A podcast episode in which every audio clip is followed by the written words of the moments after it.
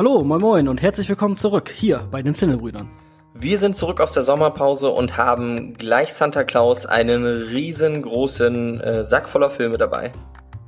Genau, wir holen ein paar Filme nach, die großen Starts aus August und September, nämlich Tenet und äh, Vergiftete Wahrheit werden hier Thema sein. Wir sprechen über Filme, die vor den Kinoschließungen noch gelaufen sind und morgen die ganze Welt und Moritz bleibt treus, Regiedebüt, Cortex. Wir sprechen aber auch über Serien, über Streaming-Filme, die man jetzt im Lockdown noch so sehen kann. Und das über Johnny und noch und über Johnny Depp sprechen wir auch. Das und noch viel mehr wollen wir machen, wenn wir Könige der Kinos wären. Ja, wir sind zurück, Nils, nach einer längeren Pause und kaum gehen wir wieder auf Sendung, machen die Kinos wieder zu. Glaubst du, da besteht ein Zusammenhang? Tatsächlich habe ich diese Theorie schon untersucht und ich bin zu dem Ergebnis gekommen, dass sich Corporate Hollywood ein bisschen vor uns fürchtet. Ja.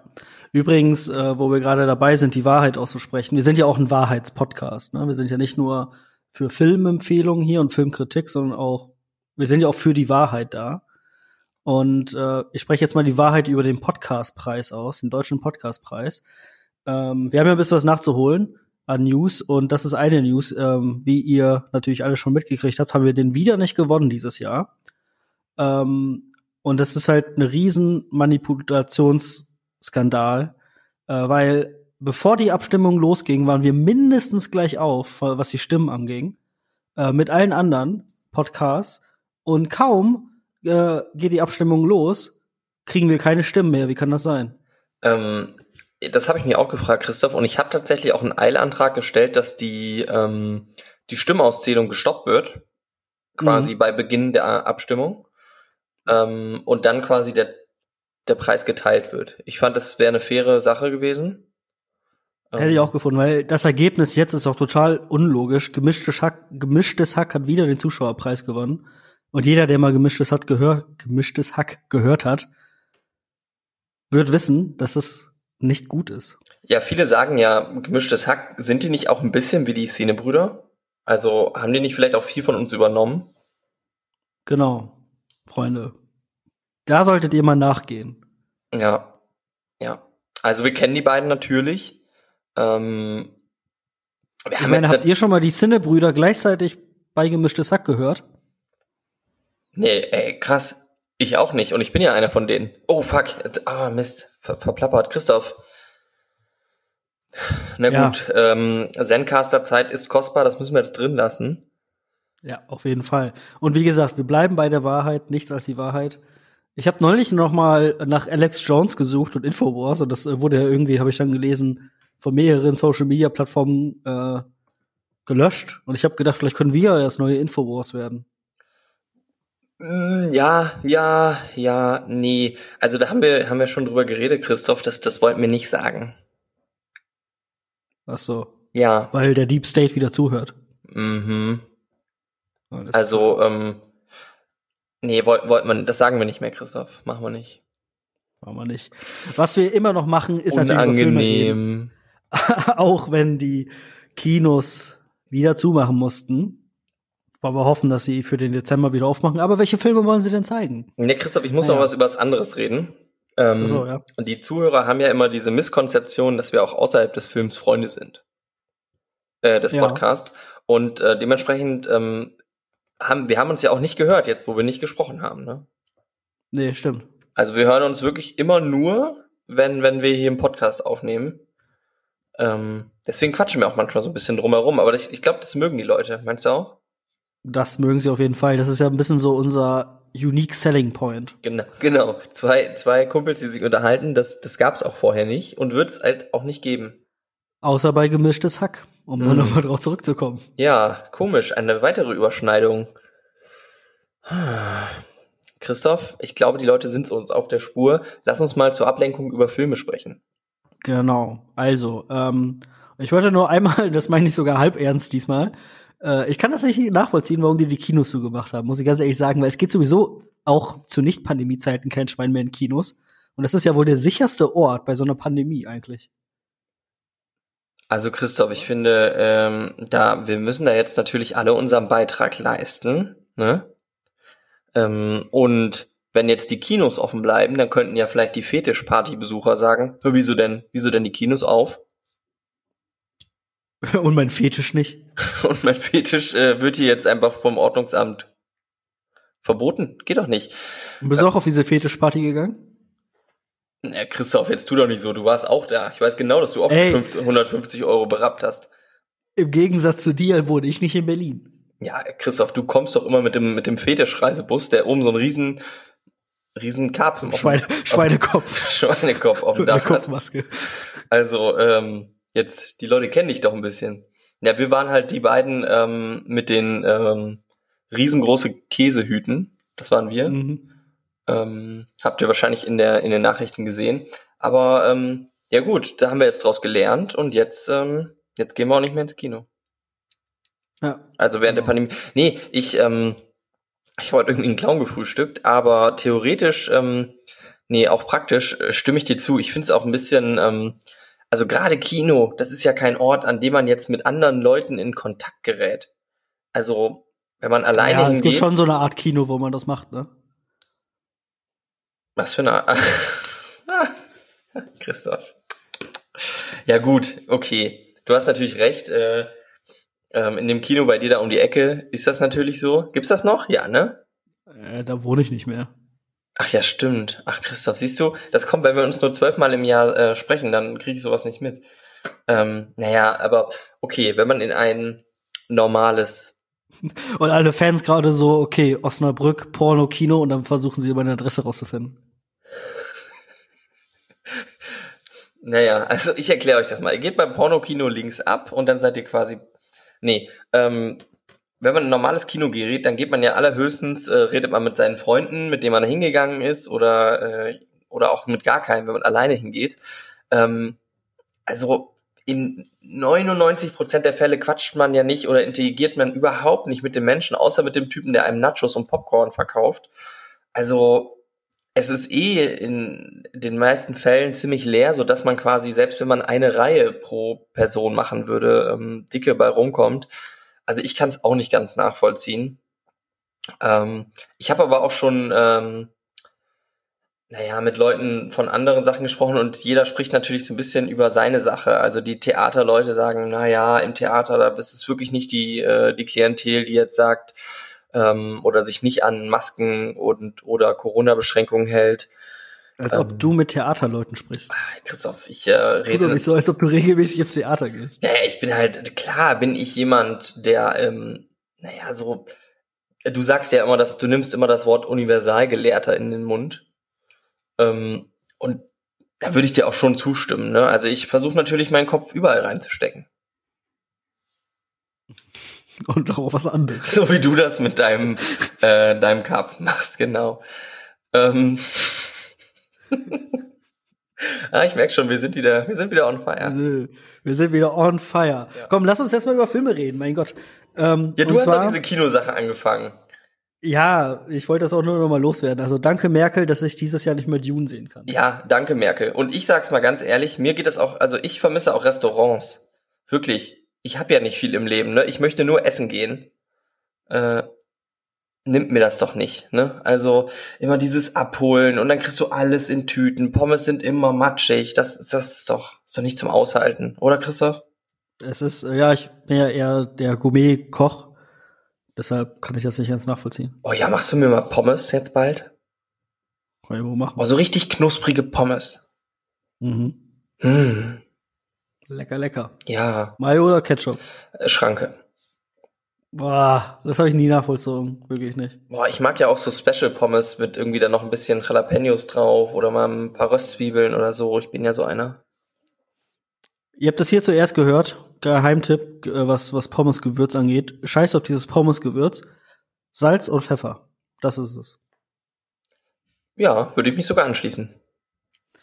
Gut, ähm, Christoph, lass jetzt lass uns, doch wirklich mal über Filme reden. Ne? über Filme reden. Aber lass uns noch nicht über Filme reden, weil lass uns doch vielleicht erst noch mal ganz kurz über Serien sprechen, weil ich habe nämlich jetzt äh, in letzter Zeit äh, zwei Serien gesehen, ähm, wobei ich die eine jetzt das zweite Mal komplett gucke, weil ich die so cool finde.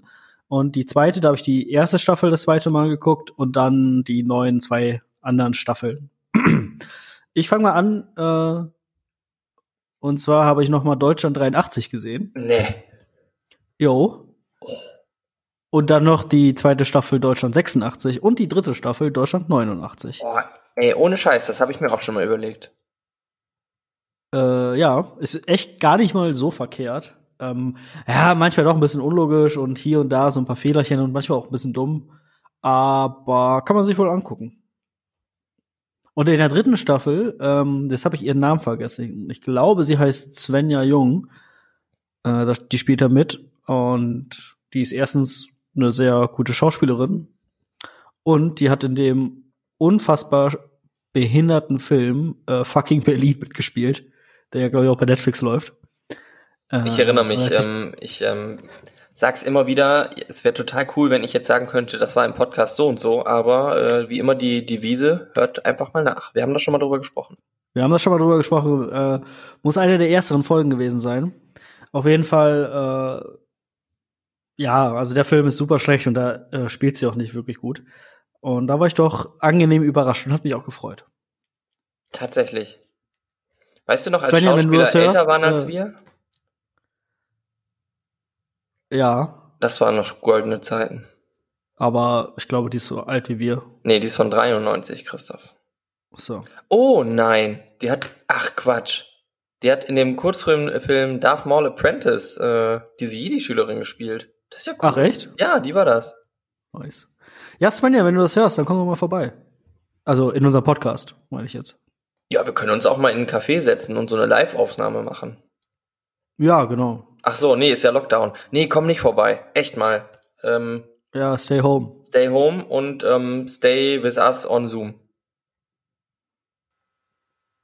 Die zweite Serie, die ich gesehen habe, also äh, hier Deutschland so und so, äh, kann man, ist bei Amazon Prime, äh, ja, kann man sich ruhig mal angucken. Ähm, würde ich äh, jetzt niemanden einen Nackenschlag geben, wenn er sagt, er hat das geguckt. Ähm, ich muss ja kurz sagen, ich habe im Moment kein Amazon Prime. Ähm, Was? Ja, ich weiß auch nicht. Ich hatte so eine, so eine, so eine kleine Phase, wo ich dachte so, nee, du kannst jetzt auch nicht jeden Streamingdienst ähm, quasi ähm, unterstützen und hab's dann einfach mal ähm, nicht verlängert. Kannst du dir das vorstellen? Jetzt kriege ich Ja, immer so wie? auf dem Firestick so Werbung und denke, oh cool, und dann kann ich's nicht gucken. Aber jetzt kriegst du doch deine Pakete erst voll spät. Mm, naja, weiß ich nicht. Ich bin ja jemand, Christoph, ich unterstütze den Einzelhandel vor Ort. Mhm. Weißt du, als, als Sohn eines ähm, hart arbeitenden Selbstständigen äh, kann ich diese Amazon-Maschine, weißt du, die frisst, die frisst alle kleinen Läden auf. Ja. Ja, kann ich jetzt irgendwie nichts Lustiges zu sagen, fällt mir gerade nichts ein. Äh, aber äh, wo man sehr, sehr viel belachen kann, also einerseits ist es natürlich hier unser Podcast, da äh, lachen wir viel und ihr lacht viel. Aber es gibt auch eine Serie über Netflix, wo ich jetzt schon beim zweiten Durchziehen immer noch äh, lauthals lache. Und das ist Unbreakable Kimmy Schmidt. Hm, ja, Christoph, das ist aber ähm, ein, ein interessanter Tipp. Ähm, habe ich auch, also ich habe die ersten zwei Staffeln gesehen. Ähm, und ich find's auch, ich find's, ich find's okay so.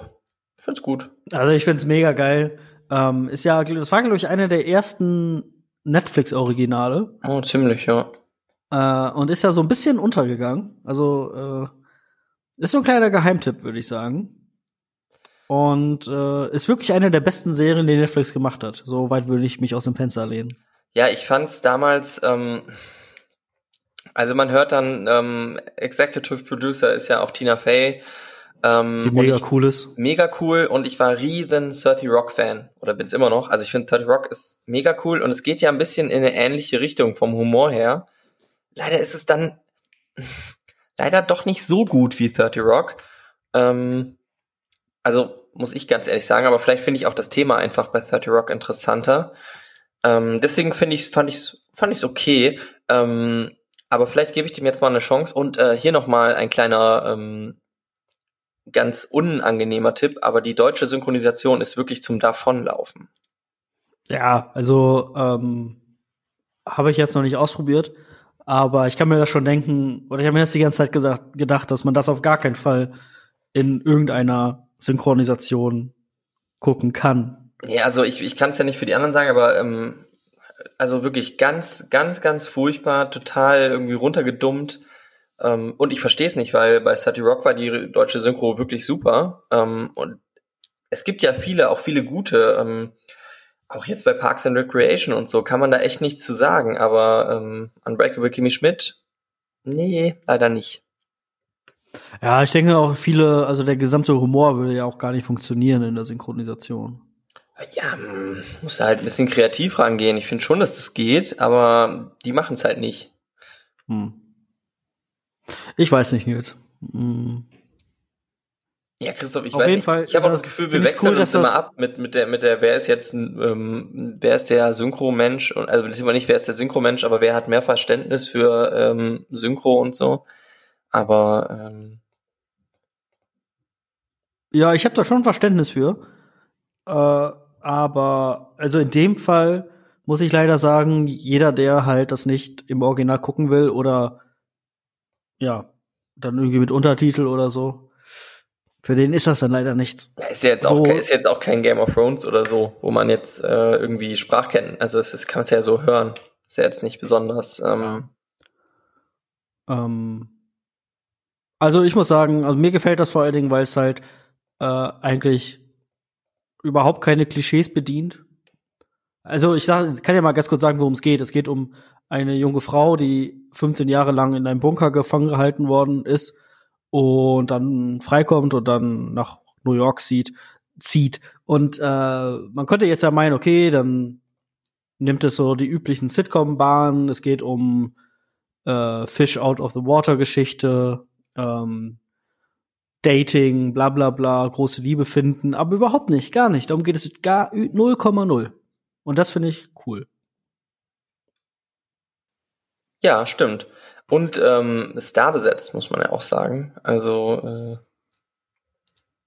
ja, wer ist da denn das Star? Naja, aber es gibt schon hochkarätige. Ähm, also, also ich erinnere mich zum Beispiel an Jeff Goldblum spielt einmal mit. Ähm, ja, klar, also bei so Gastauftritten. Ah, wie heißt der denn noch von Madman?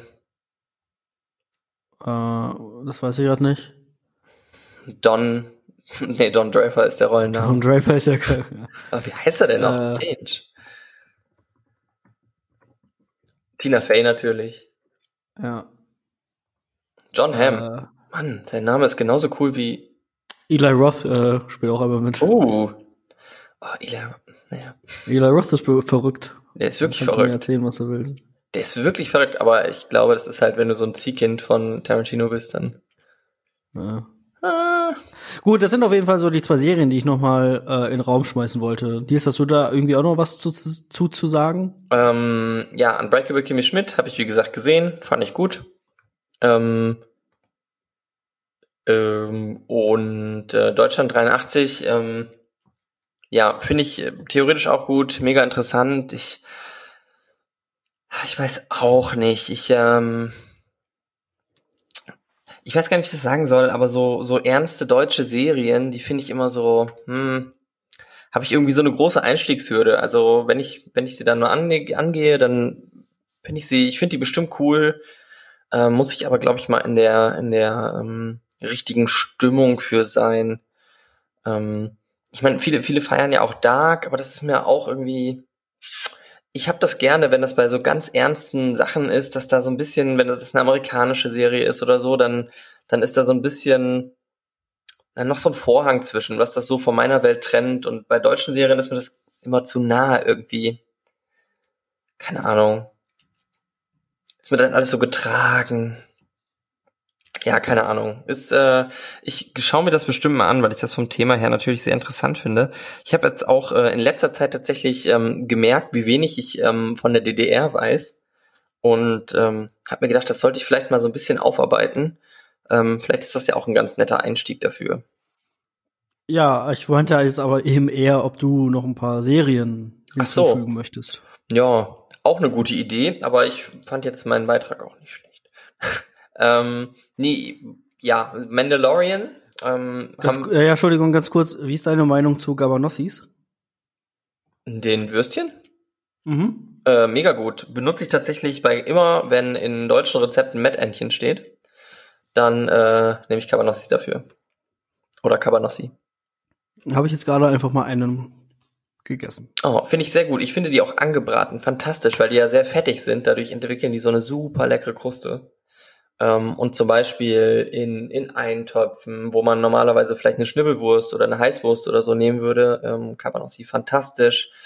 Ähm, gerne auch zu, zu so etwas süßlichen so ähm, Suppen, sowas wie Kürbissuppe oder, oder Süßkartoffelsuppe, finde ich das super geil, so als salzigen Kontrapunkt.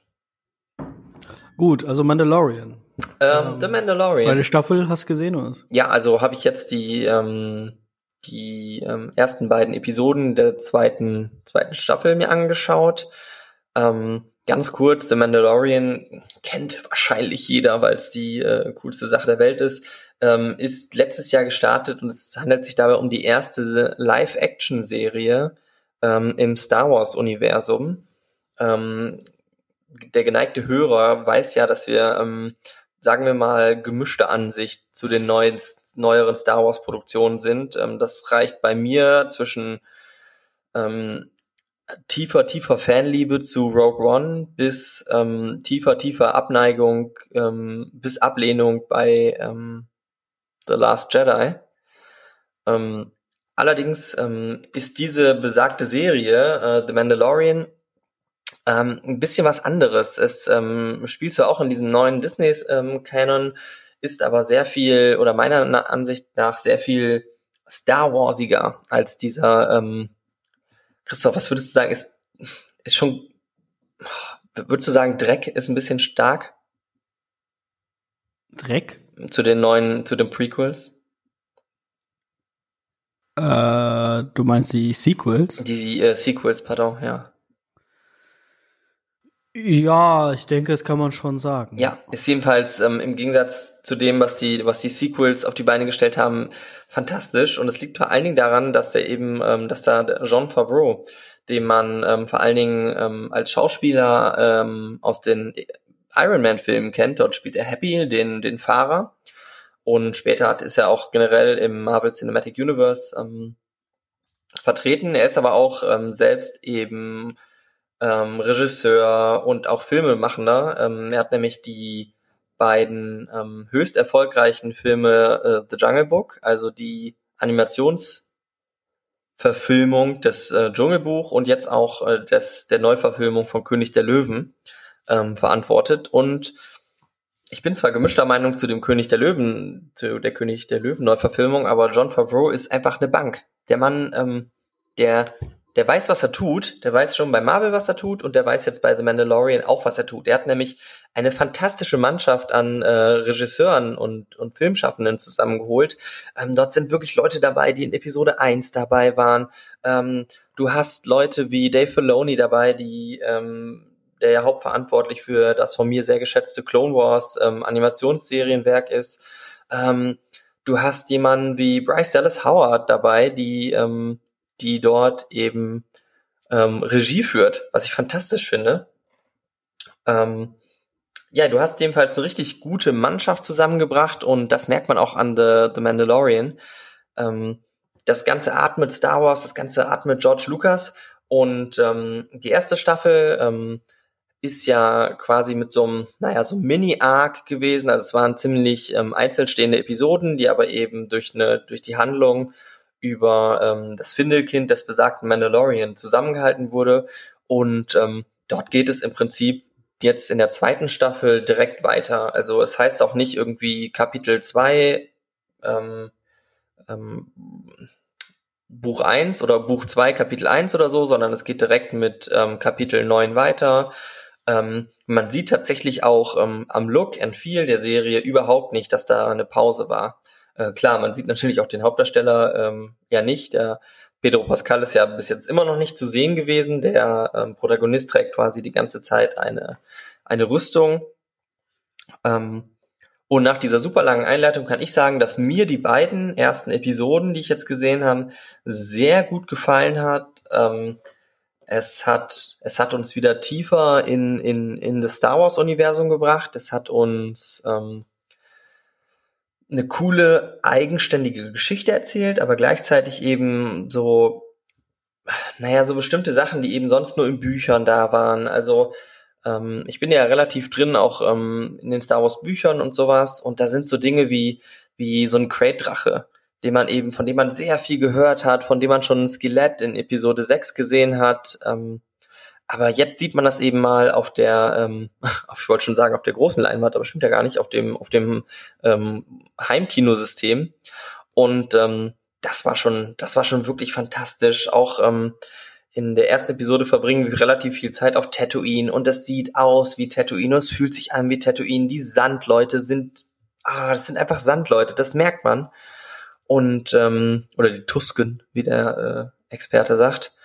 Und ähm, dementsprechend, ich bin, ich bin völlig verliebt in die Serie und ähm, ja, ich kann sagen, ich freue mich richtig. Ähm, es hat bei mir so die Rolle wie diese, äh, wie diese Zeit, wo man, also bis auf die letzte Staffel, wo man immer jede Woche auf die neue Game of Thrones Woche ähm, Folge gewartet hat.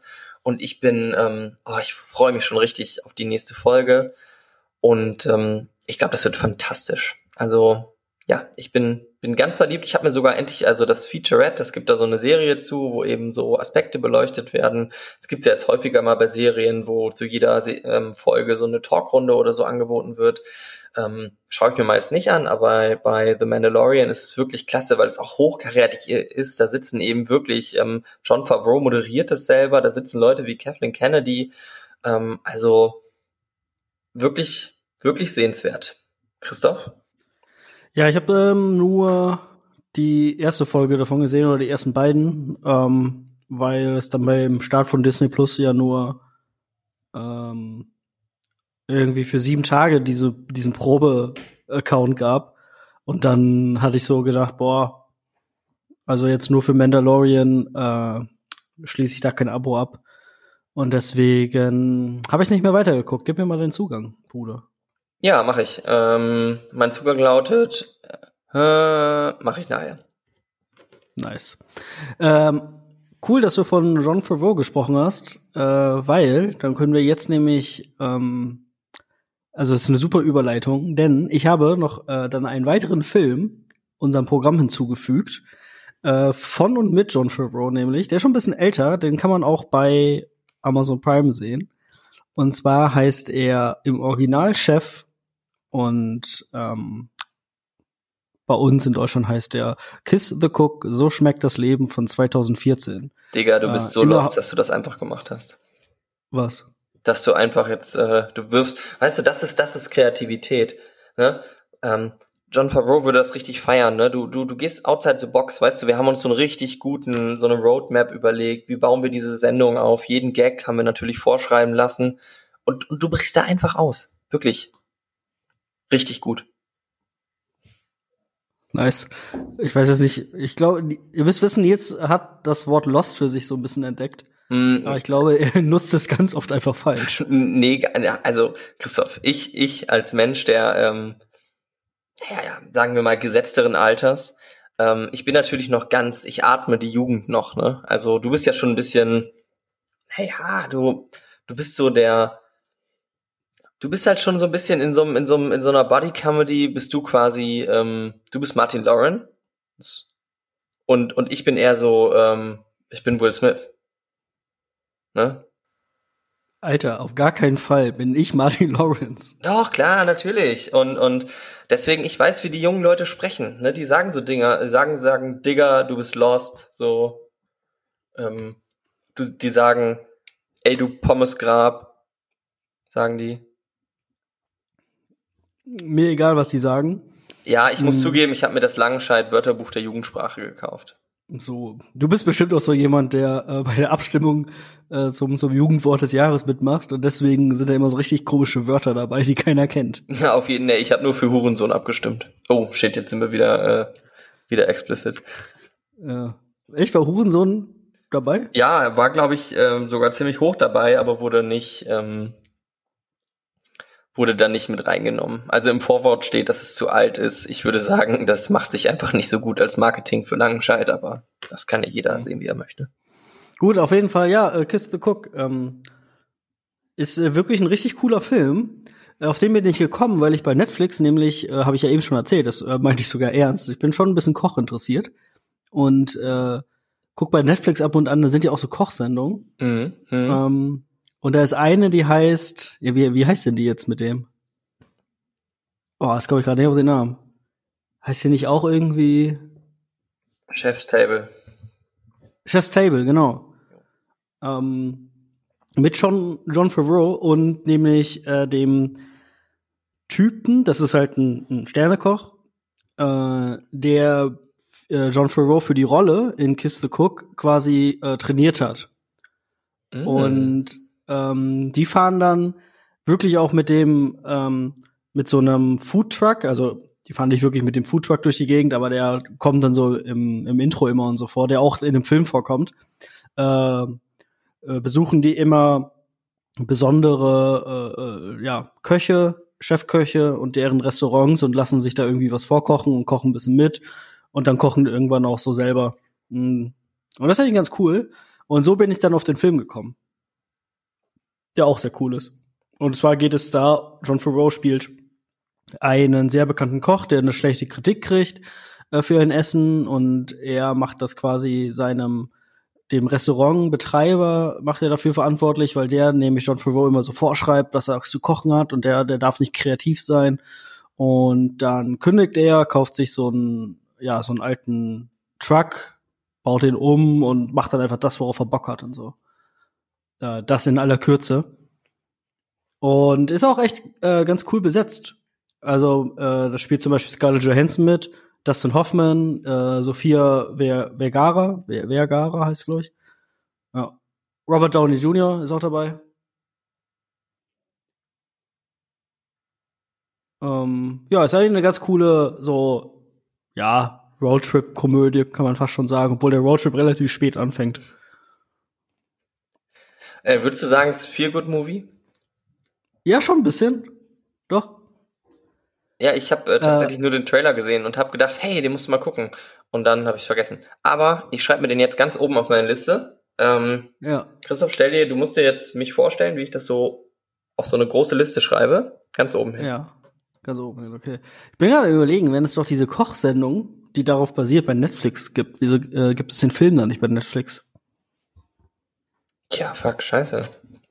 Hast recht. Oh Ja, gut, nein. ist auf jeden Fall im, im Prime, in der Prime Flatrate enthalten. Oh, Christoph, du machst Ähm. aber heute Prime-Werbung, ey. Ich bin heute, ja, ich hoffe ja noch so ein bisschen darauf, dass wir äh, so ein Amazon Prime Original Podcast werden. Oh können. ja, Weil, hinter einer ich weiß nicht, ob das, so, so dass man ich uns weiß nur nicht, hören das- kann, äh, wenn man, wenn man Amazon Prime hat. Oder, oder hast du sogar das noch besser. gekriegt? Ähm, ähm, hier, wie heißt das denn? Sag doch mal, Audible, Audible Podcast, ähm, wo man Oh. Audible-Abo für braucht. Genau, ja, sowas. Weil, hast du es wirklich gekriegt? Luisa Neubauer hat jetzt auch einen Podcast. Äh, und das ist ein Spotify Original. Wieso ist Spotify nicht zu uns gekommen und hat gefragt, ey, wollt ihr ein Spotify Original? Wir können mindestens genauso interessantes Zeug reden wie Luisa Neubauer. äh, rette die Welt. Hallo, was ist ein guter Film? Das ist doch viel wichtiger.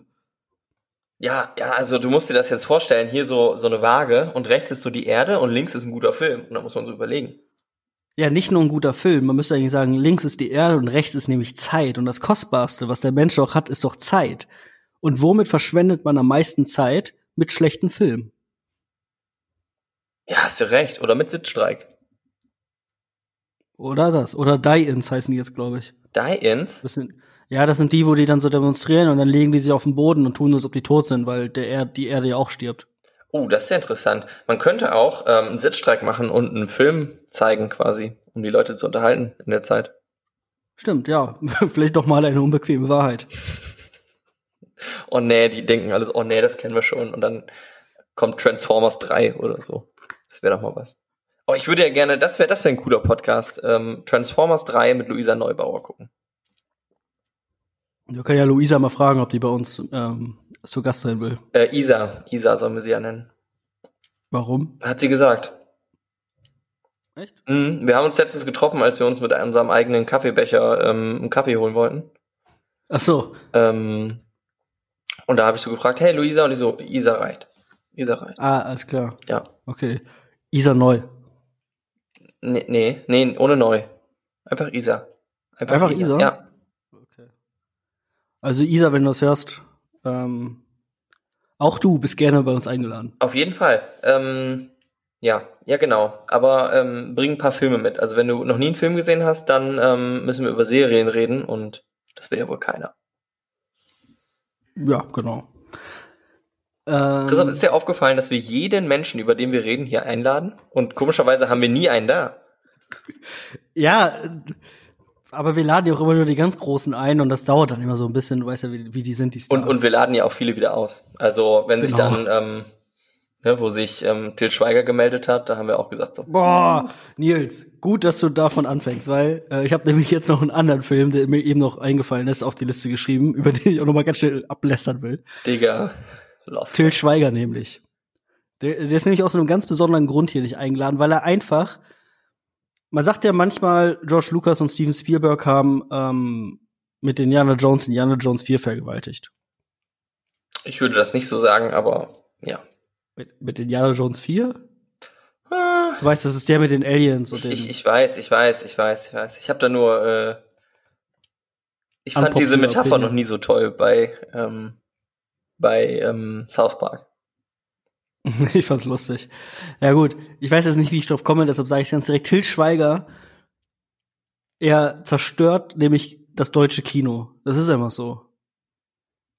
Und auf welchen Film beziehe ich mich hier? Ich habe nämlich neulich bei Netflix Klassentreffen 1.0 gesehen. Oh In einem Anflug von Selbstzerstörungshoffnung und Wahn habe ich einfach gedacht, Mensch, Christoph, mach das doch mal an. Ja. Alter, der Hauptdarsteller heißt, also der, die Hauptperson heißt ja Nils. In Klassentreffen? Ja. Samuel Finzi spielt Nils. Nils, Aber Familienvater Nils in einer Midlife-Crisis. Sein Sohn Oliver findet ihn peinlich. Wow, das klingt nach mir.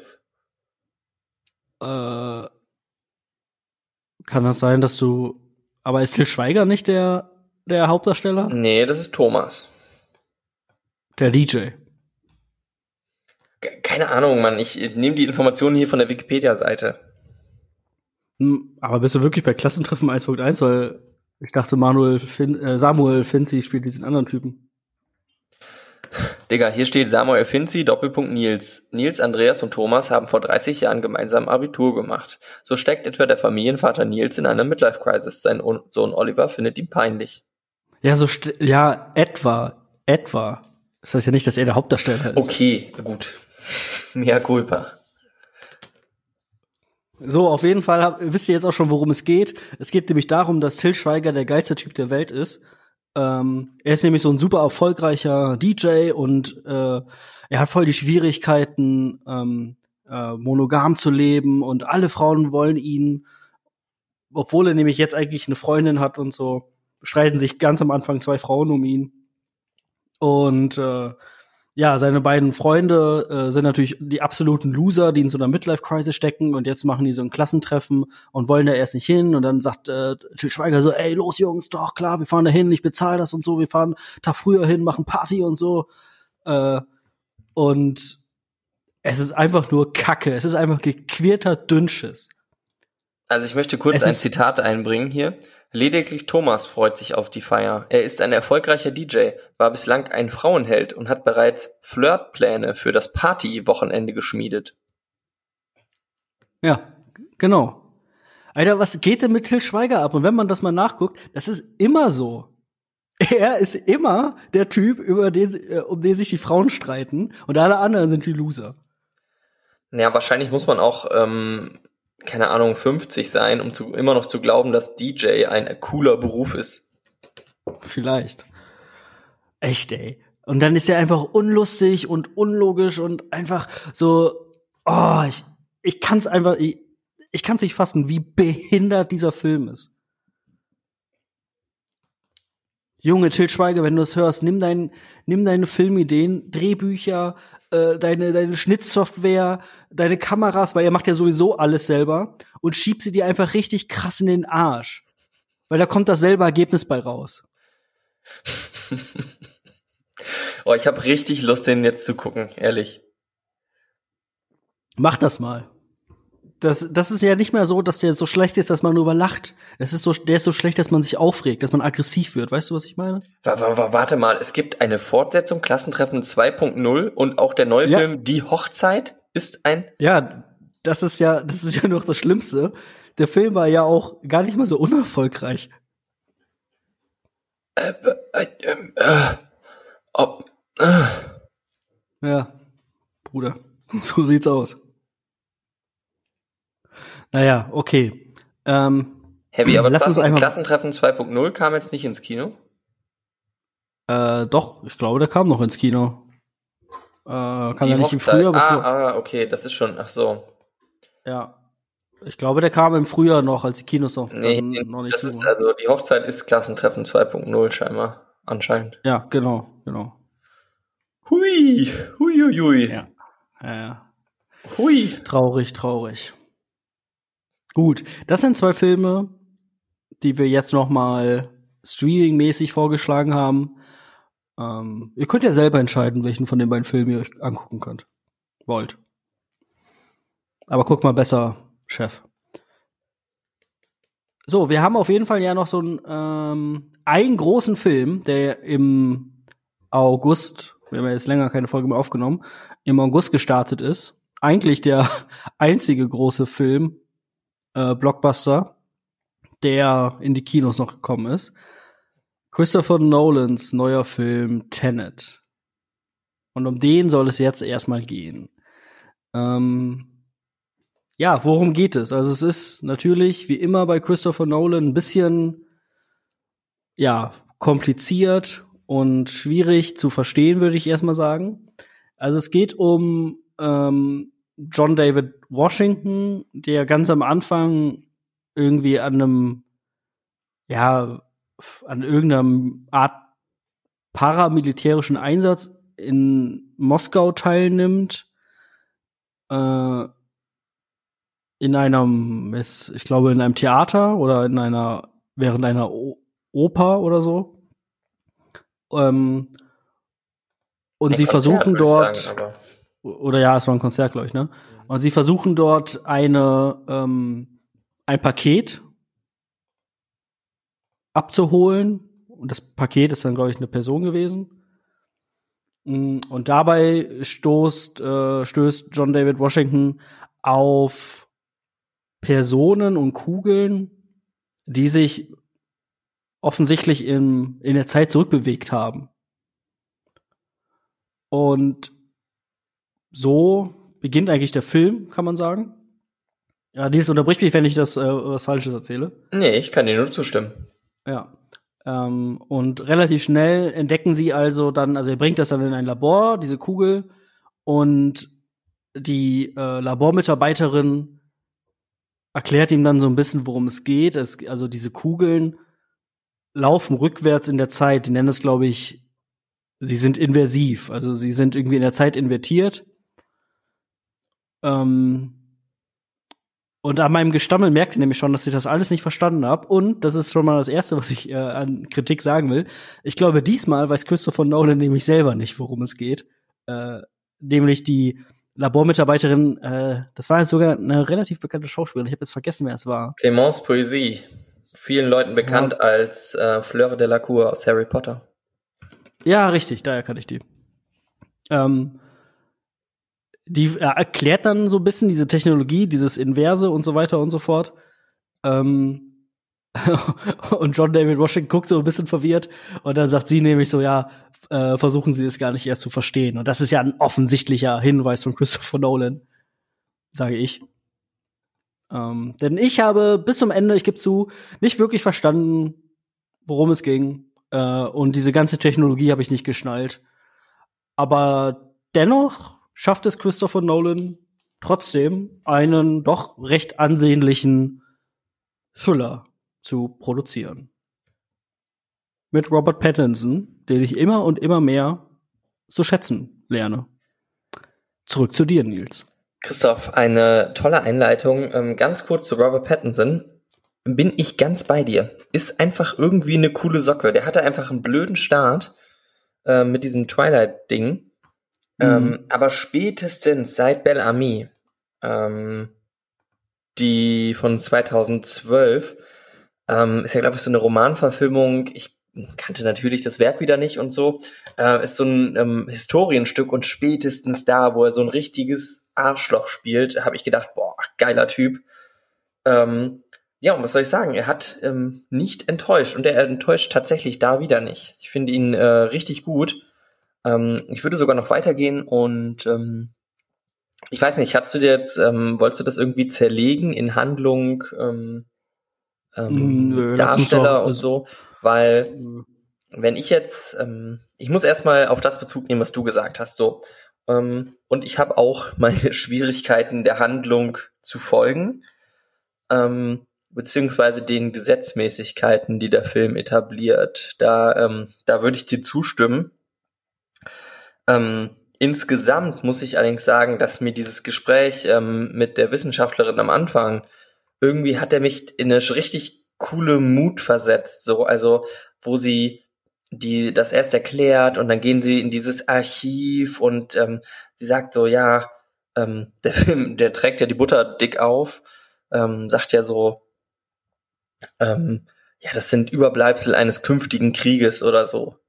Und ich dachte so, boah, cool, ey, cool, das war eine geile Prämisse. Und ich finde, da hat der Film so ein bisschen ge gepackt so.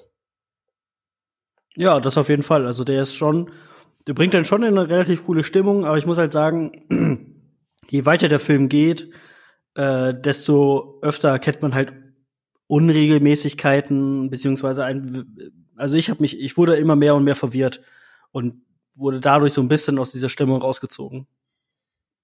Ja, stimmt. Es, ähm, also bei mir beschränkt sich das eigentlich ziemlich auf die, auf das Finale, wo ich tatsächlich größte Probleme mit habe. Da können wir aber vielleicht an späterer Stelle nochmal ähm, ähm, drauf eingehen.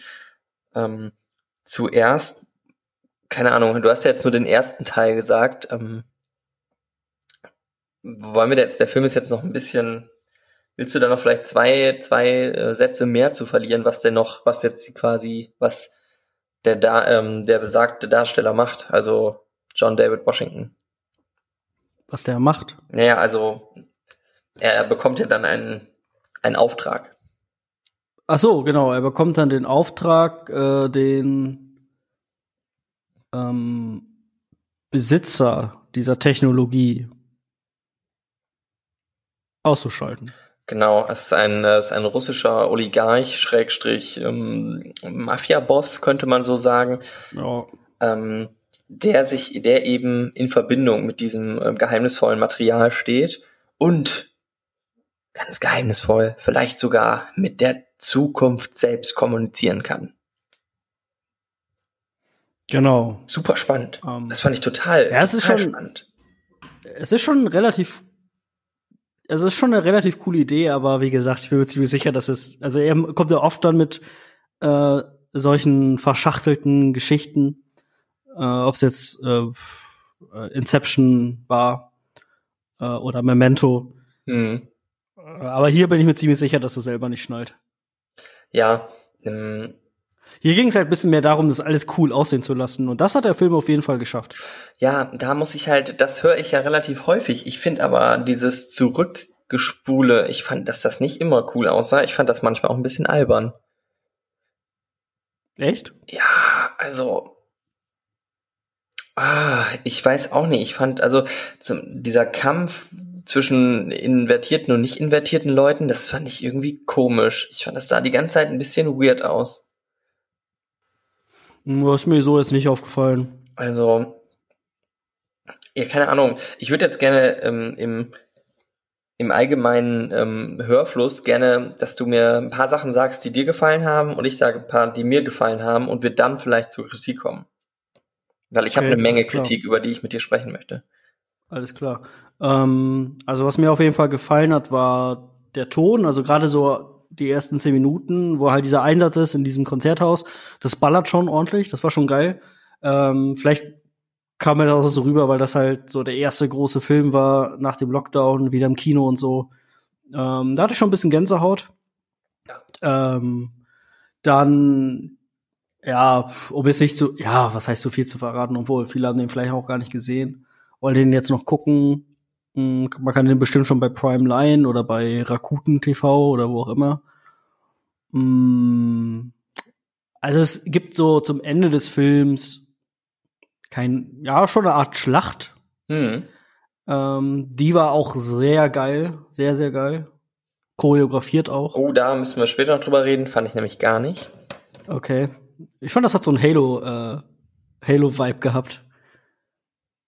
Ja, Ähm, ja, das stimmt schon. ansonsten fand ich John David Washington noch richtig cool.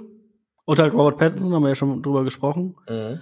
Äh, ja, wie gesagt, also es ist halt, da, da kannst du dich halt nicht dann irgendwie äh, von, von entfernen. Immer wenn sowas, also wenn es um so verschachtelte Geschichten geht, irgendwas Kompliziertes, ähm, also wenn ein Film eigene Gesetzmäßigkeiten aufbaut, dann kommst du nicht drum rum, da genauer drauf zu achten. Und da ist einfach so viel passiert, was irgendwie nicht richtig gepasst hat, beziehungsweise wo du halt einfach verwirrt zurückgeblieben bist, ähm, was mich dann doch zu oft einfach rausgezogen hat.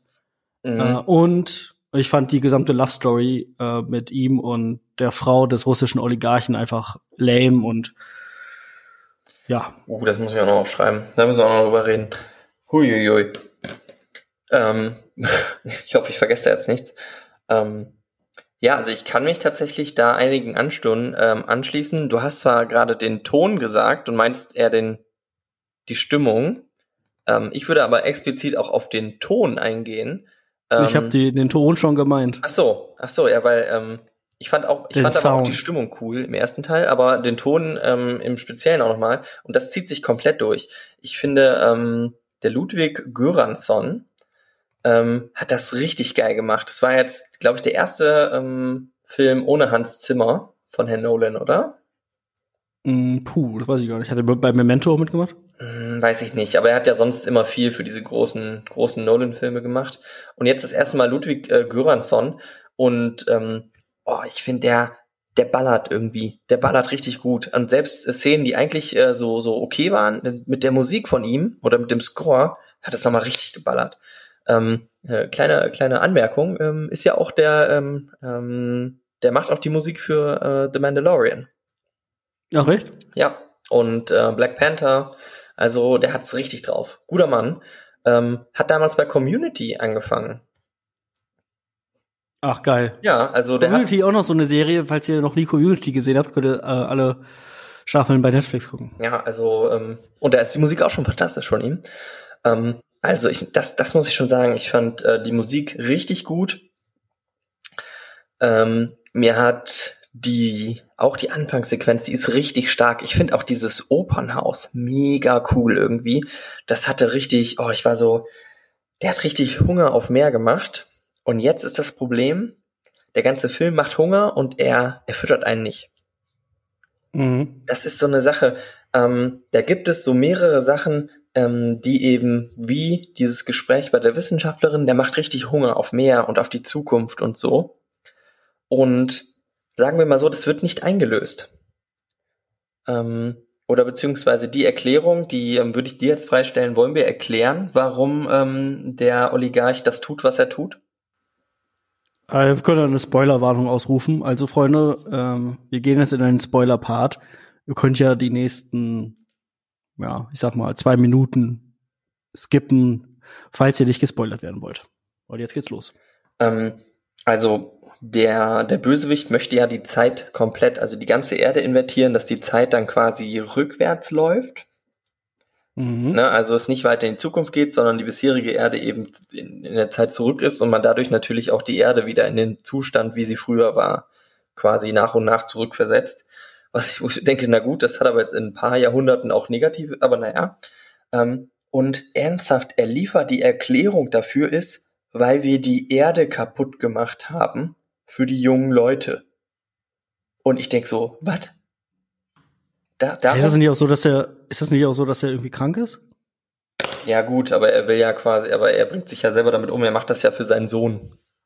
Ach ja, richtig. Ja, und die Erklärung, warum die Zukunft die Gegenwart, also Krieg gegen die Gegenwart führt, ist, weil wir die Umwelt verschmutzen. Und das mag ja wahr sein, ist aber die lameste und billigste Zukunft ist Sauer Story, die ist seit also die, boah, war ich da enttäuscht. Mhm, ja. So blöd. Ich hatte ich mir, gar nicht mehr so auf dem Schirm. ich hatte da so richtig, ich hatte gedacht so, oh geil, ähm, ist es vielleicht das Tenet, ist es Tenet die Organisation, die quasi jetzt gegen sich selber in der Zukunft Krieg führt? Ähm, oder ist, oh, ist es irgendwie, keine Ahnung, sind das vielleicht Faschisten, die irgendwie sich aus einer Bewegung entwickeln? Irgendwie, also ich hatte so aus, vielleicht aus diesen, ähm, aus diesen Free Hubs, weißt du, die es überall gab. Oder so, ich hatte so coole Ideen und dann war es so eine billige Erklärung. Generell ist der Bösewicht ein ganz großes Problem, finde ich. Er sagt sogar, also auch seine Beziehung zu seiner Frau finde ich, finde ich ganz schwierig. Mhm. Ähm, ich meine, erinnerst du dich, wo er sagt, ähm, wenn ich dich nicht haben kann, kann dich, soll dich keiner haben? Wo ich so dachte, Ja. äh, Christopher, Das ist halt echt. das ist so abgebrannt, der Satz. Also, boah. Ähm, ja, keine Ahnung, kannst du dich da anschließen oder hast du solche Erwartungen gar nicht gehabt? Ja, bislang, äh, bislang würde ich dir zustimmen. Ja. Ähm, wie, wie, wie fandst du die, die, na sag mal, die Twists? Den Twist. Die Twists, also dass die quasi in diesem Goldlager gegen sich selber und dass er, dass da hier, wie heißt er denn noch, Kick-Ass sich am Ende opfern muss. Mm, boah, also du meinst das ganz, also ganz am Ende? Mhm. Das habe ich zum Beispiel dann noch nicht mehr verstanden. Ähm, weil da, da war das ja auch irgendwie, dass Robert Pattinson da auch mit dabei war und dann. Ja, das habe ich alles nicht geschnallt. Ach ja, stimmt. Er war, ach ja, ich habe das jetzt schon wieder verwechselt, weil das so verwirrend war. Ich dachte jetzt an, na, wie heißt er denn noch? Aaron Taylor Johnson, aber das war der ja gar nicht, ne? Nee. Also der war auch mit dabei. Äh, ja, auf jeden Fall, also das habe ich, da war ich dann auch schon total raus irgendwie. Das, hab ich, dachte, ich dachte so, oh, kannst du dich noch an die Doctor Who Staffeln erinnern, wo es um diesen Astronauten geht, der den Doktor erschießt? Ja, Da, da, da musste ich unfreiwillig dran denken. Und das war da schon nicht logisch. ja. Also, Ja, ich sag ja, also das dann, dann da war ich sowieso schon eine Dreiviertelstunde lang komplett verloren und dann hat mich das auch nicht mehr gestört. Äh, hat mich natürlich schon noch gestört, aber weißt was ich meine? ja. Äh, ja, auf jeden Fall. Äh, ich weiß, ich bin gerade ein bisschen. Also ich fand es jedenfalls einfach eine enttäuschende Auflösung. Muss ich ganz ehrlich sagen. Ich fand das, das Ja, also Geheimnis. man, man baut da so ein riesen, genau, so ein riesen Mysterium auf und löst dann doch relativ wenig ein, ne? Ja, das fand ich eben. Ähm, und da kann man vielleicht auch auf diese Mystery Box, die in den letzten Jahren so, so, die auch Star Wars viel kaputt gemacht hat, eingehen. Ähm, ich könnte aber sagen, dass wir vielleicht noch mal die, die Spoiler-Sequenz beenden könnten. Ach so, ja, Spoilers äh, vorbei, aber das Okay. wissen sie wahrscheinlich. Ähm, ja, der kam ja auch gemischt an in der Filmwelt. Mhm. Ich habe gerade mal nachgeguckt. Also er hat ähm, von allen Nolan-Filmen auf Letterbox die zweitniedrigste Bewertung. Was ist der schlechteste Nolan-Film laut der Letterbox-Community? Dunkirk. Nein, na, Dunkirk ist super. Keine Ahnung. Dunkirk heißt es. Aber egal. Äh, The Dark Knight Rises. Oh. Ja. ja. Dunkirk ist sogar vor Interstellar. Oh, krass. Nicht schlecht. Und ich, äh, wo ich gerade an Interstellar denke, irgendwas hat, hat äh, Christopher Nolan auch mit diesen ganzen so, ja, so Zeitgeschichten und so, ne? Irgendwas ist da. Ja, das ist ja auch eine coole. Aber also- Interstellar ist das ja auch so, dass, ähm, äh, wie heißt er? Christian Bale, ach Quatsch, nicht Christian Bale, äh, Matthew McConaughey. Ähm, da ist das ja auch so ein Zeitding, ne? Dass er, äh, das ist doch mit diesem Buch, was dann da aus dem Regal fällt. Ja, genau. War, wo er eben diesen, irgendwie die, die Ziffernfolge damit überträgt, wenn er quasi in diesem Tesseract ist. genau. Ja. Naja, gut, aber das ist halt, boah, ja.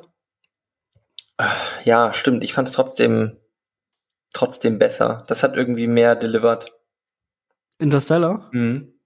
Ja, auf jeden Fall. Also ich muss auch sagen, es ist eher ein schwächerer Christopher Nolan-Film, wobei wir da natürlich auf relativ hohem Niveau jammern. Ja, die Action ist geil, muss man echt sagen. Ja. Und was hattest du jetzt gegen die Endschlacht einzuwenden? na, ich habe überhaupt nicht verstanden, was da passiert. Ich habe überhaupt nicht erkannt, ja, wer gegen wen, in welcher Zeit und also das habe ich überhaupt. Ich habe auch diesen ganzen Plan nicht verstanden, dass es irgendwie ein Team gibt, was so ja, was ja vorwärts in der Zeit irgendwie läuft, oder gab es so ein Team, was so rückwärts läuft? Ja, wenn man sich das auf so einer Zeit, auf so, wenn du, ich denke, habe so an so ein Schnittpult gedacht, wo du quasi ähm, zwei Tracks hast und die laufen quasi, einer läuft rückwärts und einer vorwärts und dann treffen die sich bei Minute 112 oder so. Wie zwei Züge ja. so. Ähm, ja. Und, aber das kannst du halt visuell schlecht darstellen, finde ich. Also sie haben es ja schon also versucht mit verschiedenen Farben. Ich habe es trotzdem nicht kapiert. Ähm, ich habe den, den Plan davon auch nicht verstanden. Ich wollte ja diese Bombe irgendwie finden, oder? Ja, aber warum brauchen die dann so zwei Zeitstrahle dafür? Naja, weiß ich nicht, weil ja die ganze. Ja. Das genau. ist halt das Problem. Ähm, es gibt Filme, die kaputt gehen, wenn man lange, lange, lange, lange, lange drüber nachdenkt. Ja, bei ja. wir hatten Tenet ähnliche halt Diskussionen. So, nee, sag du es. Ja, bei Tenet ist es halt so, da brauchst du gar nicht lange drüber nachdenken. Der geht schon nach dem ersten Gedanken kaputt. Also zumindest die Logik in dem Film. Ja, also zumindest kannst du das auch dann oder vielleicht einfach nur schwer, na, schwer zeigen, ne? Also ich hatte da jedenfalls Schwierigkeiten, dem zu folgen. Aber du, wir haben in diesem Jahr halt nichts anderes. Naja, es ist ja auch prinzipiell nicht schlecht, dass man ambitionierte Sachen versucht, ne? Und auch Sachen versucht, die eben vielleicht noch nicht gezeigt wurden. Da ist ja jetzt nichts gegen einzuwenden. Ähm, Ansonsten vielleicht gerade so zum Abschluss, ähm, das Zinnebrüder, äh, die Zinnebrüder-Bewertung, Abschlussbewertung für Tenet. Das mag jetzt komisch sein, ähm, aber ich sag trotzdem angucken. Ja, würde ich auch sagen. Hat seine Schwä äh, Schwächen, aber alleine dafür, dass da halt, sage ich ja immer wieder, äh, ich bin ja schon, also ich habe eine zwiegespaltene äh, Beziehung zu Christopher Nolan. Mhm, mhm. Einerseits hasse ich ihn halt für sowas wie bei Tenet, ähm, wo ich mir so denke, Digga, tu doch nicht einfach so, als wärst du schlauer als alle anderen, wenn du es selber nicht kapierst. Und auf der anderen Seite weiß ich es aber zu schätzen, dass es halt immer noch jemanden gibt, der so mal was Neues versucht, was anderes äh, und auch ja, also 98 Prozent in seinen Filmen handgemacht ist. Ja. Mhm. Deshalb würde ich auch sagen, also ein einhelliges Sinnbrüder-Fazit. Ähm, ja, guckt euch den ruhig an, falls ja. ihr es noch nicht getan habt. Genau, also es gibt sicherlich noch mehr Kritikpunkte und das sind tatsächlich, das hast du eben gesagt, da das passiert, wenn man eben zu lange drüber nachdenkt. Hm. Aber na gut, wir machen das halt, ne? Wir denken halt über Filme nach und das ist ja auch eigentlich eine, eine gute Sache. Und ähm, ich finde, das ist noch ein bisschen was anderes wie jetzt bei einem bei einem Infinity War oder so, wo man sagt, gut, das ist jetzt ein Comicfilm, der ist jetzt nicht dafür gemacht, dass man daran jetzt irgendwie Raumzeitparadoxe Paradoxe ähm, durchexerziert. Aber ähm, ich finde, dadurch, dass, dass, dass dieser Film so ein kleines bisschen, bisschen mehr Anspruch hat, würde ich schon sagen, ähm, muss der sich daran halt auch messen lassen irgendwie, ne? Ja, das stimmt. Ähm, ich wollte eigentlich noch einen anderen Film jetzt dazwischen schieben, äh, der jetzt ein bisschen länger zurückliegt. Mhm. Ähm, und da noch zu zwei Filmen kommen, die kurz bevor die Kinos ja zugemacht haben, ähm, ich noch gesehen habe. Aber weil das jetzt gerade so ein bisschen dazu passt, äh, schiebe ich einen jetzt mal nach vorne. Und das ist nämlich Cortex. Äh, ich weiß nicht, ob du von, hast du von dem gehört? -mm, gar nicht. Äh, das Regiedebüt von unserem allzeit geschätzten Moritz Bleibtreu. Mm. Ähm, mein absoluter Lieblingsdeutscher Schauspieler. Ähm, ich weiß nicht, wie ist deine Beziehung zu Moritz? Äh, sehr positiv. Sehr, ne? Ja. Also von allen, den wir hier einladen, sollten wir uns wirklich mal um Moritz Bleibtreu ernsthaft bemühen, oder? Ja, der ist schon eine coole Socke, muss ich sagen. Glaube ich auch. Glaub ich auch. Ja gut, auf jeden Fall Regiedebüt von Moritz Bleibtreu hat auch das äh, Buch geschrieben, also das äh, Drehbuch, äh, und spielt die Hauptrolle oder eine der Hauptrollen. und das geht so ein bisschen in die Richtung. Es wurde vorher oder wird so ein bisschen, ja, so mit deutscher Nolan verglichen. Mm. Ähm, ich sag's mal, aber vorweg kann auf gar keinen Fall diese Erwartungen erfüllen.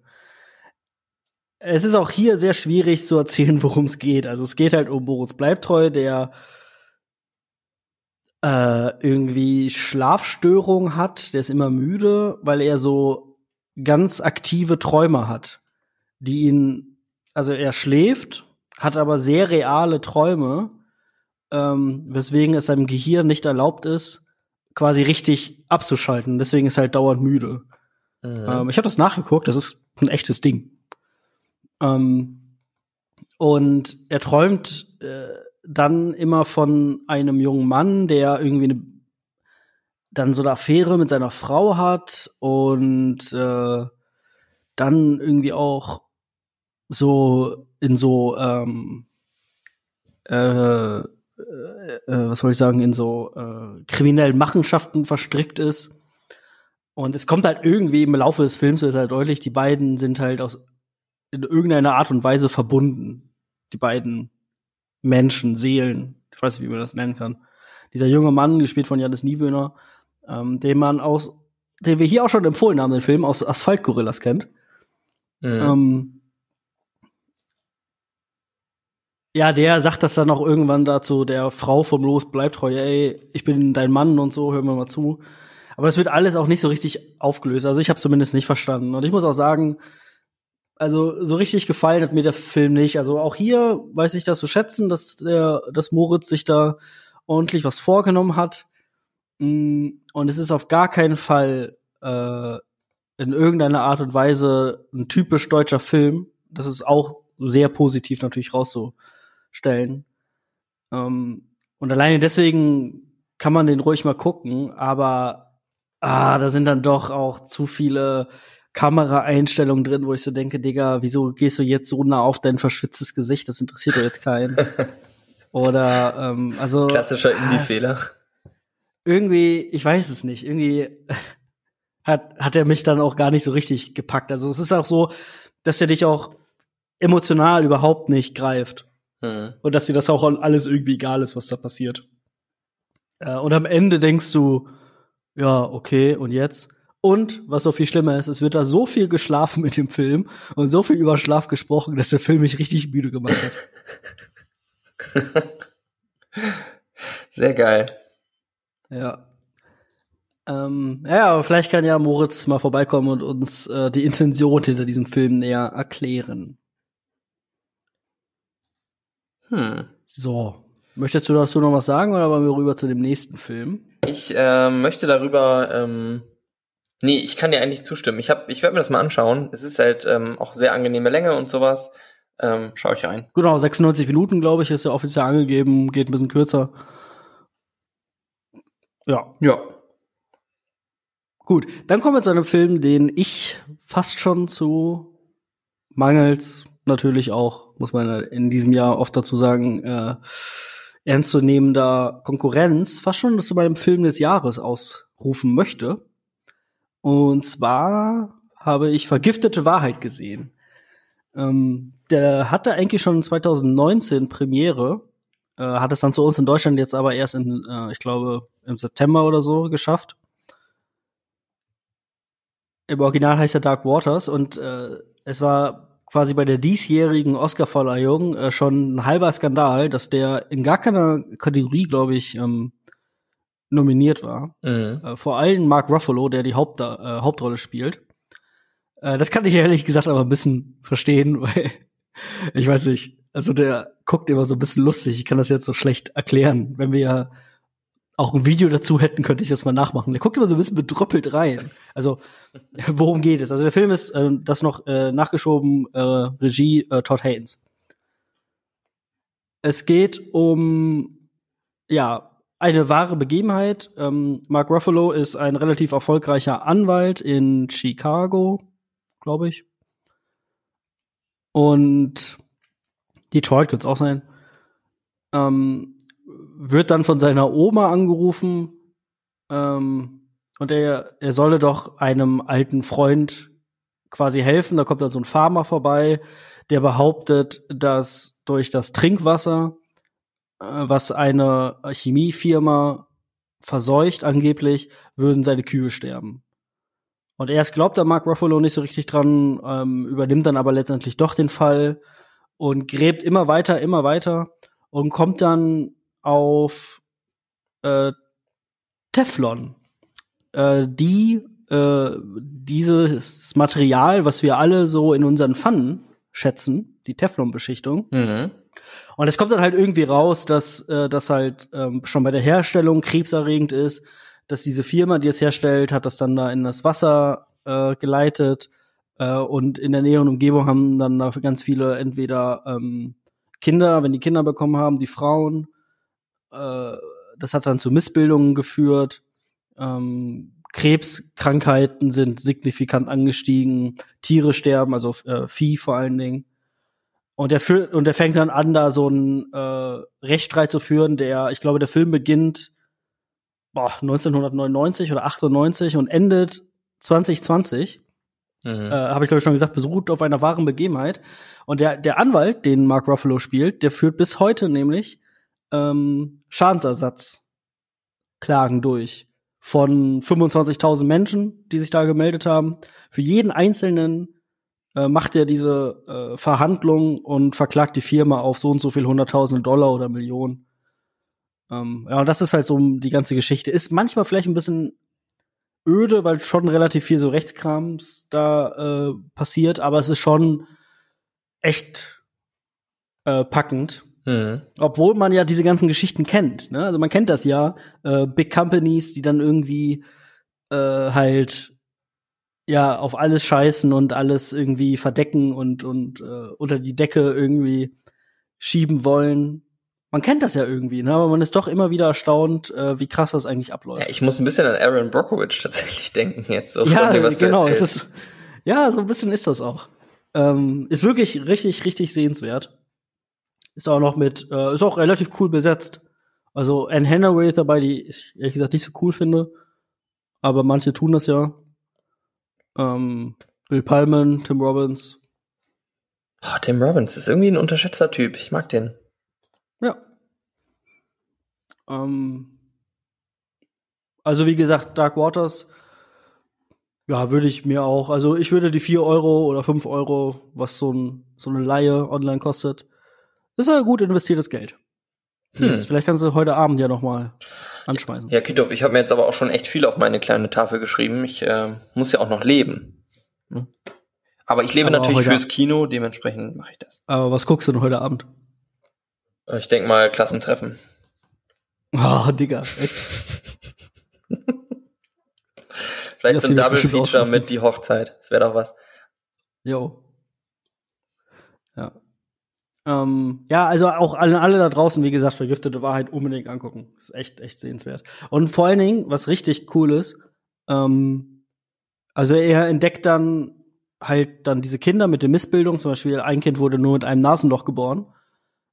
Äh, und diese Menschen, die er da dann in den Akten findet, die gibt es halt in unserer Welt, also in echt, wirklich. Und die haben dann da Gastauftritte.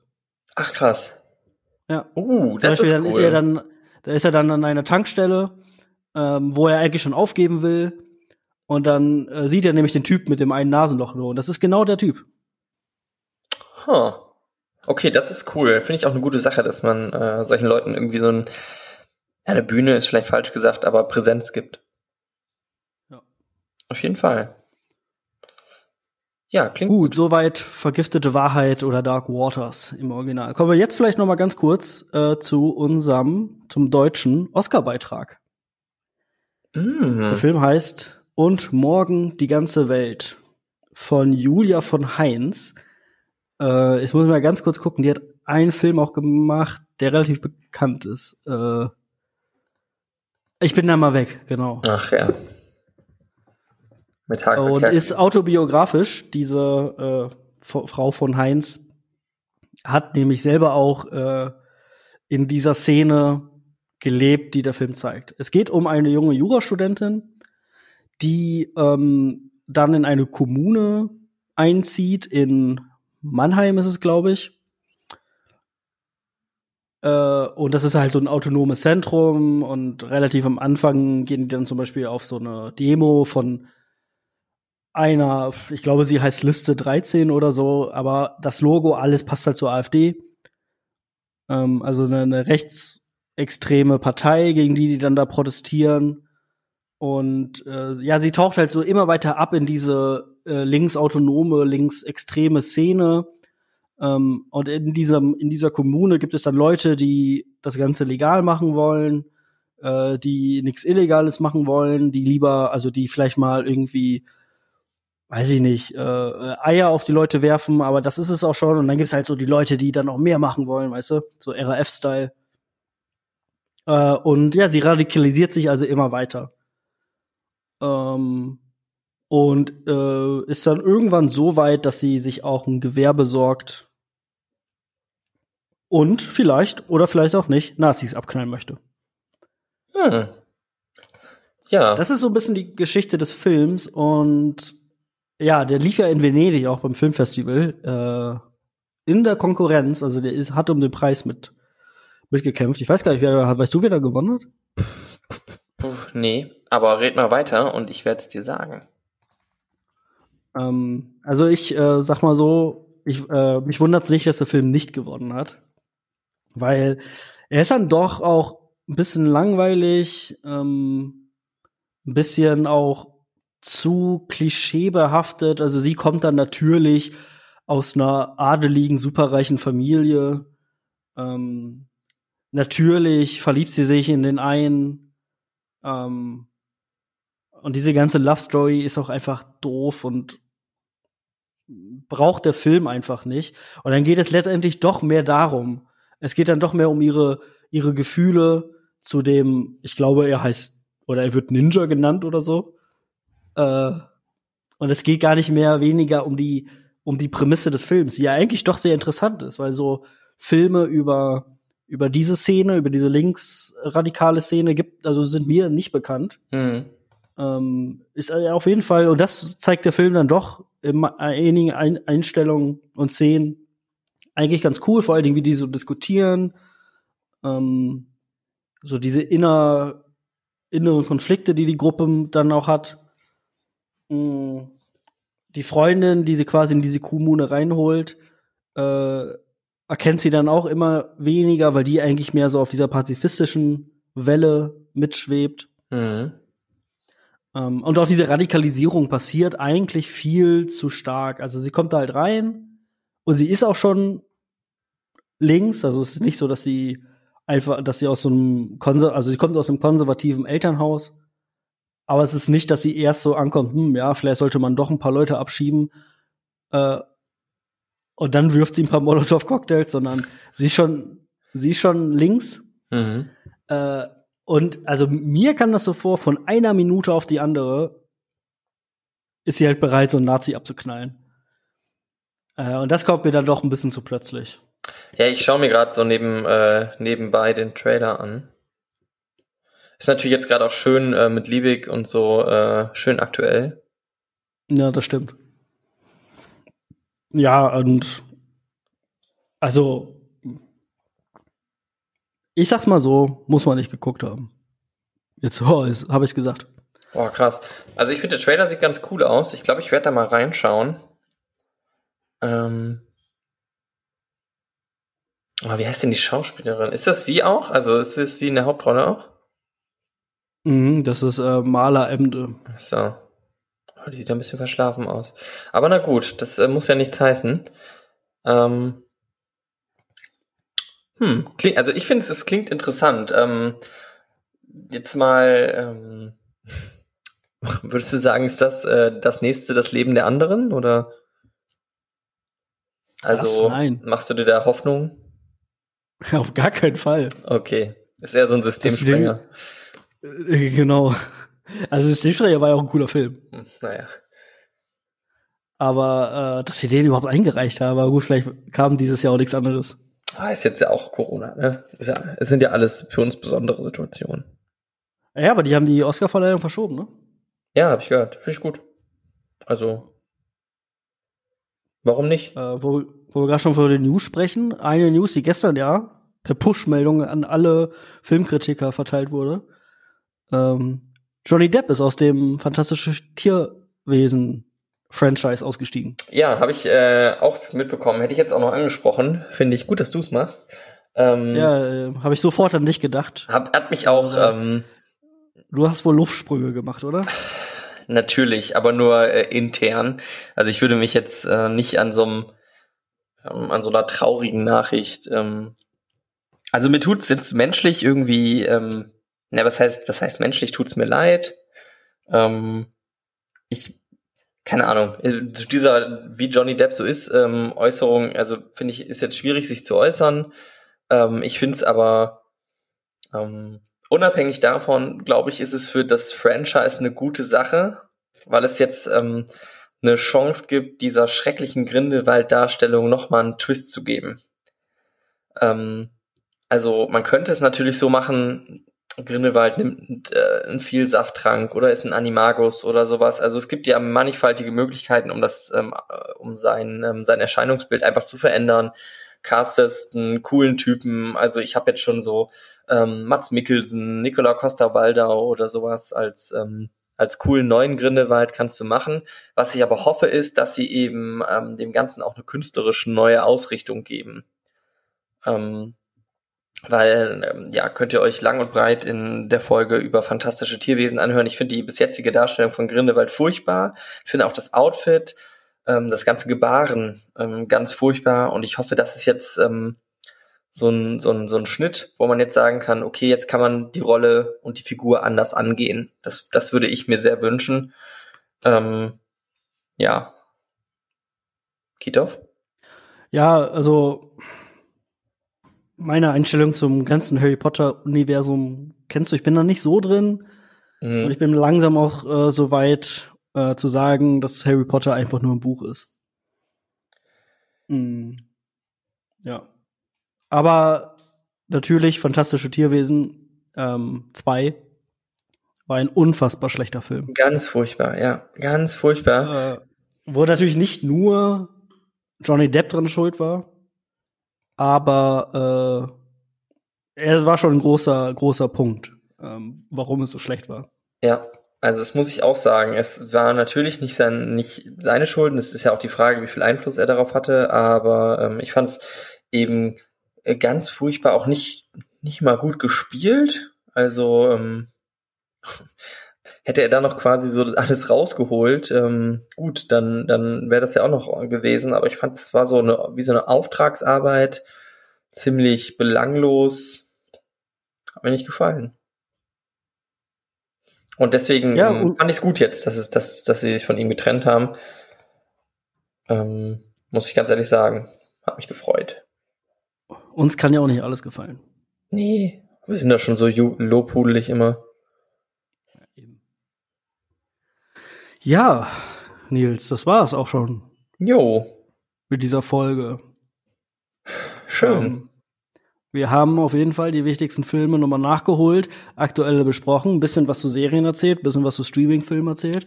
Ich denke, eigentlich kann niemand hier meckern.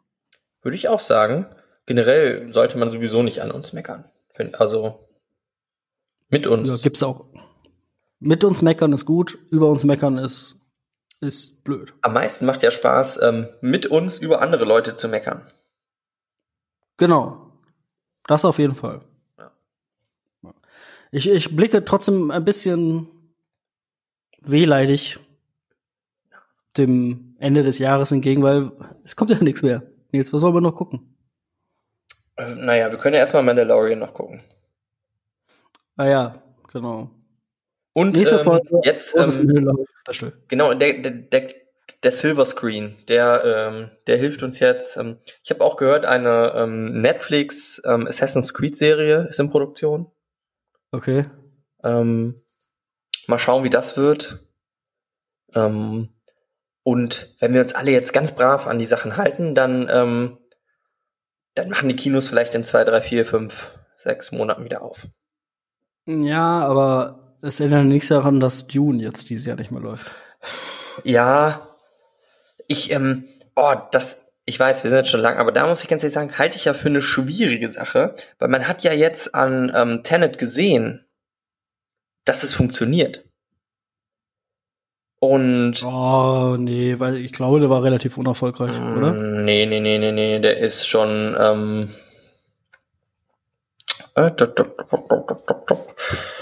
Box Office. Na, guck mal nach hier. ja. Hm. Ist schon mal der finanziell erfolgreichste Film von 2020. Ach was. Also der hat weltweit äh, 347 Millionen eingespielt. Und Hm, ja, ich sehe auch, okay. Trotzdem muss ich sagen, ich meine, ich freue mich wie Bolle auf Dune. Wenn man sich diesen, ja, ich auch. Und ich hätte den, ich will den jetzt sehen. Ich will den auch jetzt sehen und ich will, dass den möglichst viele Leute sehen. Und ähm, ich habe manchmal ein bisschen Angst, dass das vielleicht nicht den Massengeschmack trifft, was ich ja auch nicht unbedingt möchte. Also es soll ja so ein verkopfter, total nerdiger ähm, Psycho-Sci-Fi-Film werden. Mhm. Und ah, ja, so, er soll, also am liebsten wäre es mir ja so wie, also wie bei Blade Runner oder so, weißt du, dass der Film so gerade so erfolgreich ist, ähm, so dass er quasi, Dann- ich wünsche mir natürlich, dass er durch die Decke geht, erfolgreichster Film aller Zeiten wird, ich glaube das aber nicht. Und ich, ich glaube, wenn der jetzt gelaufen wäre, so au quasi außerhalb der Konkurrenz, hätten denen viele Leute eine Chance gegeben, die vielleicht so sagen, was ist das denn für ein weirder Kram? Ja, vielleicht. Und dann hätte den, ich glaube, 400 Millionen würden reichen, um eine Fortsetzung ähm, zu, zu ermöglichen.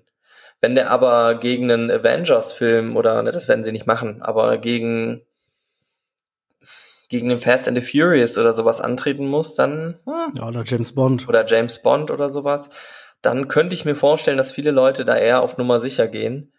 Ähm, weil, ich meine, klar, das Buch ist ein, irgendwie ein Weltbestseller und sowas, aber realistisch gesehen, wie viele Leute haben Dune gelesen?